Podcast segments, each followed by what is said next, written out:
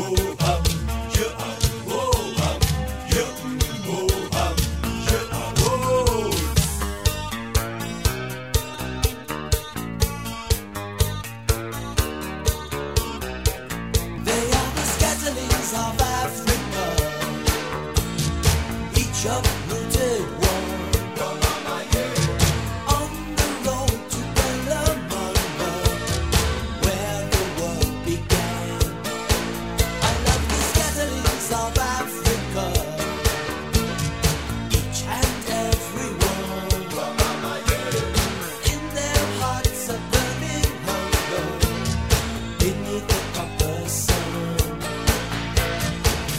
Bonjour à tous, bienvenue sur Bac FM et bienvenue dans l'émission Histoire d'Afrique, l'émission qui retrace différents événements historiques, périodes historiques de cet immense continent qui est trop vite oublié dans son histoire, notamment très effacé par l'arrivée des colons à l'époque.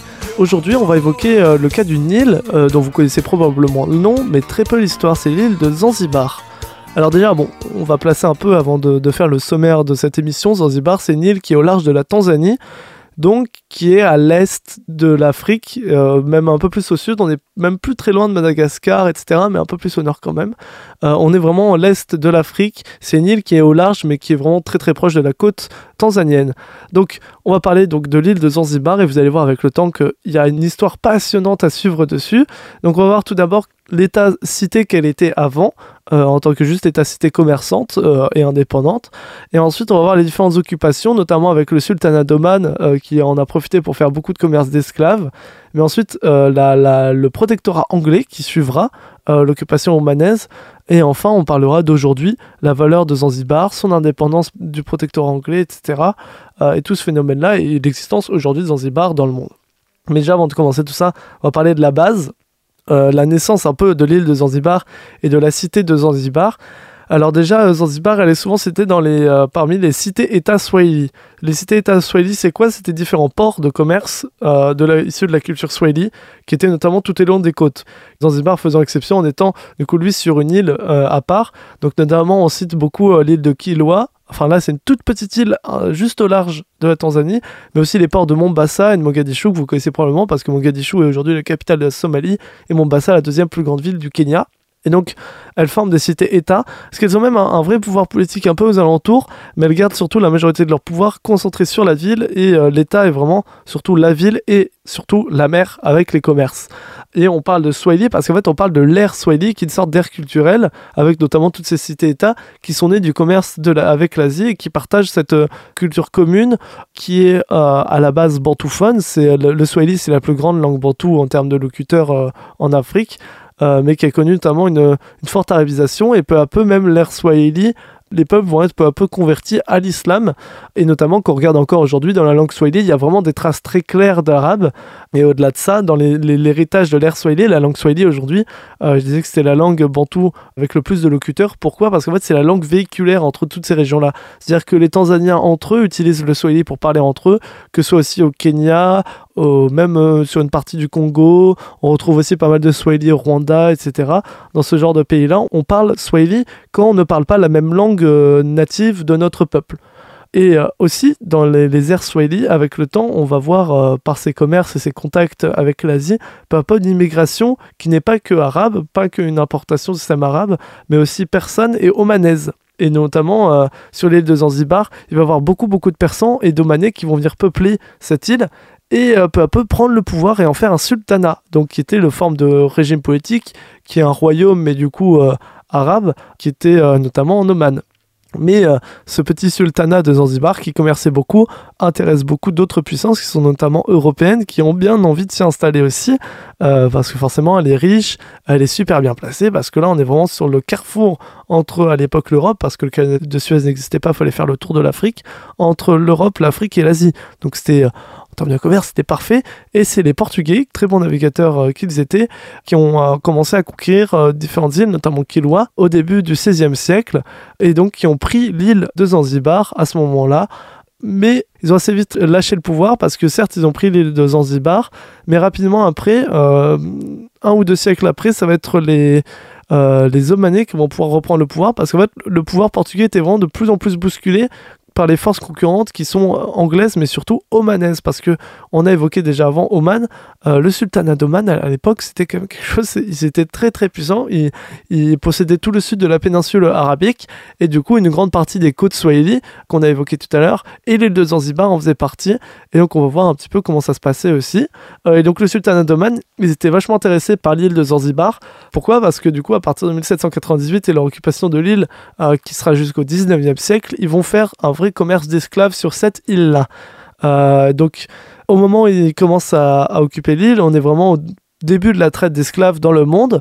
Et donc, Oman va énormément servir de Zanzibar. Pourquoi? Parce qu'en fait, l'islam, il interdit la traite des musulmans. Donc du coup, ils, doivent, euh, ils ont bien envie quand même euh, d'esclavagiser des gens. donc ils vont se servir dans les peuples africains pour commercer avec le reste du monde, mais même aussi pour eux, pour avoir leurs propres esclaves, pour que les Omanais du coup puissent avoir des esclaves pour nourrir leur pays et, leur, leur, immense sultanat. Donc il y a tout un commerce d'esclaves et encore aujourd'hui euh, à, Zanzibar, il y a des restes de ce commerce d'esclaves, il, y a des, sites qui peuvent être visités aujourd'hui sur l'île de Zanzibar. On voit vraiment euh, l'administration euh, du commerce d'esclaves et surtout bah, la, traite qui était terrible.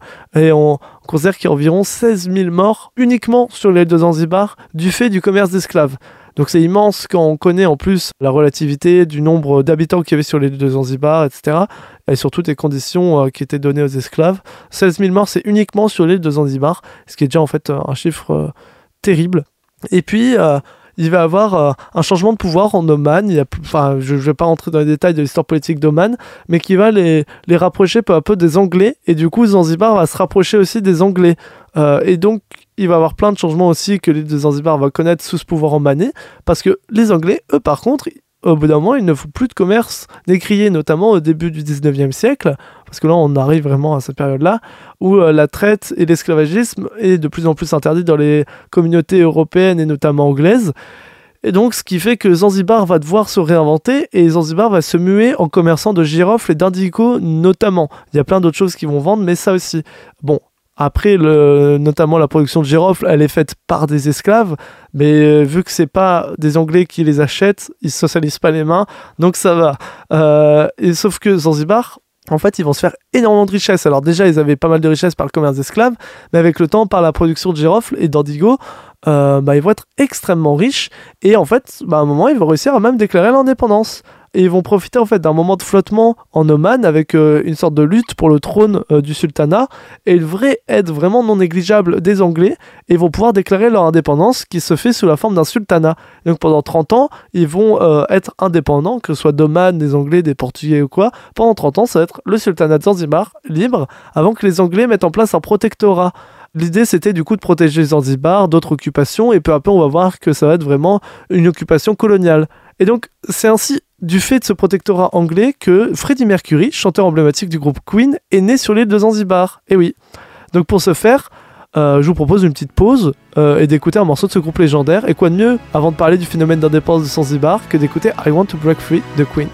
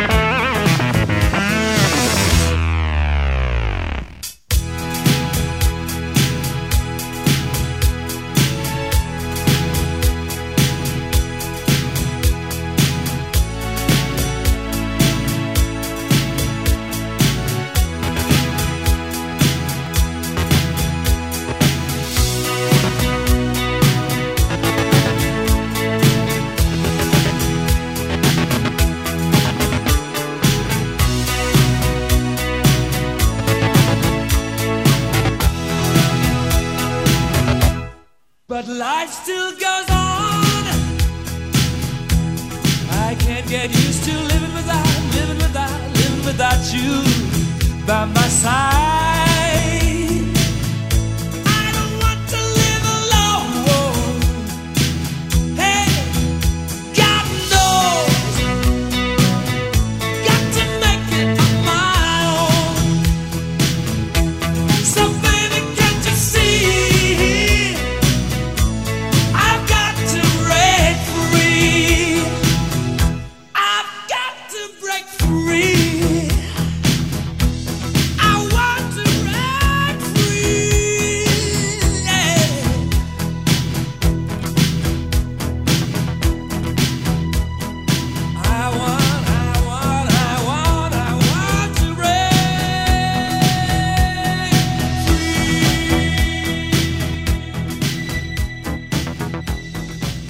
C'était I Want to Break Free de Queen. Nous sommes sur l'émission Histoire d'Afrique et on parle de l'île de Zanzibar, île où est né le chanteur de Queen Freddie Mercury.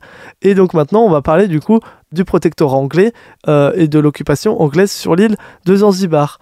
Euh, donc déjà, le protectorat anglais, qu'est-ce que c'est? Purement dans le régime politique, c'est un sultan qui a le pouvoir. C'est un homme de Zanzibar, pas un anglais.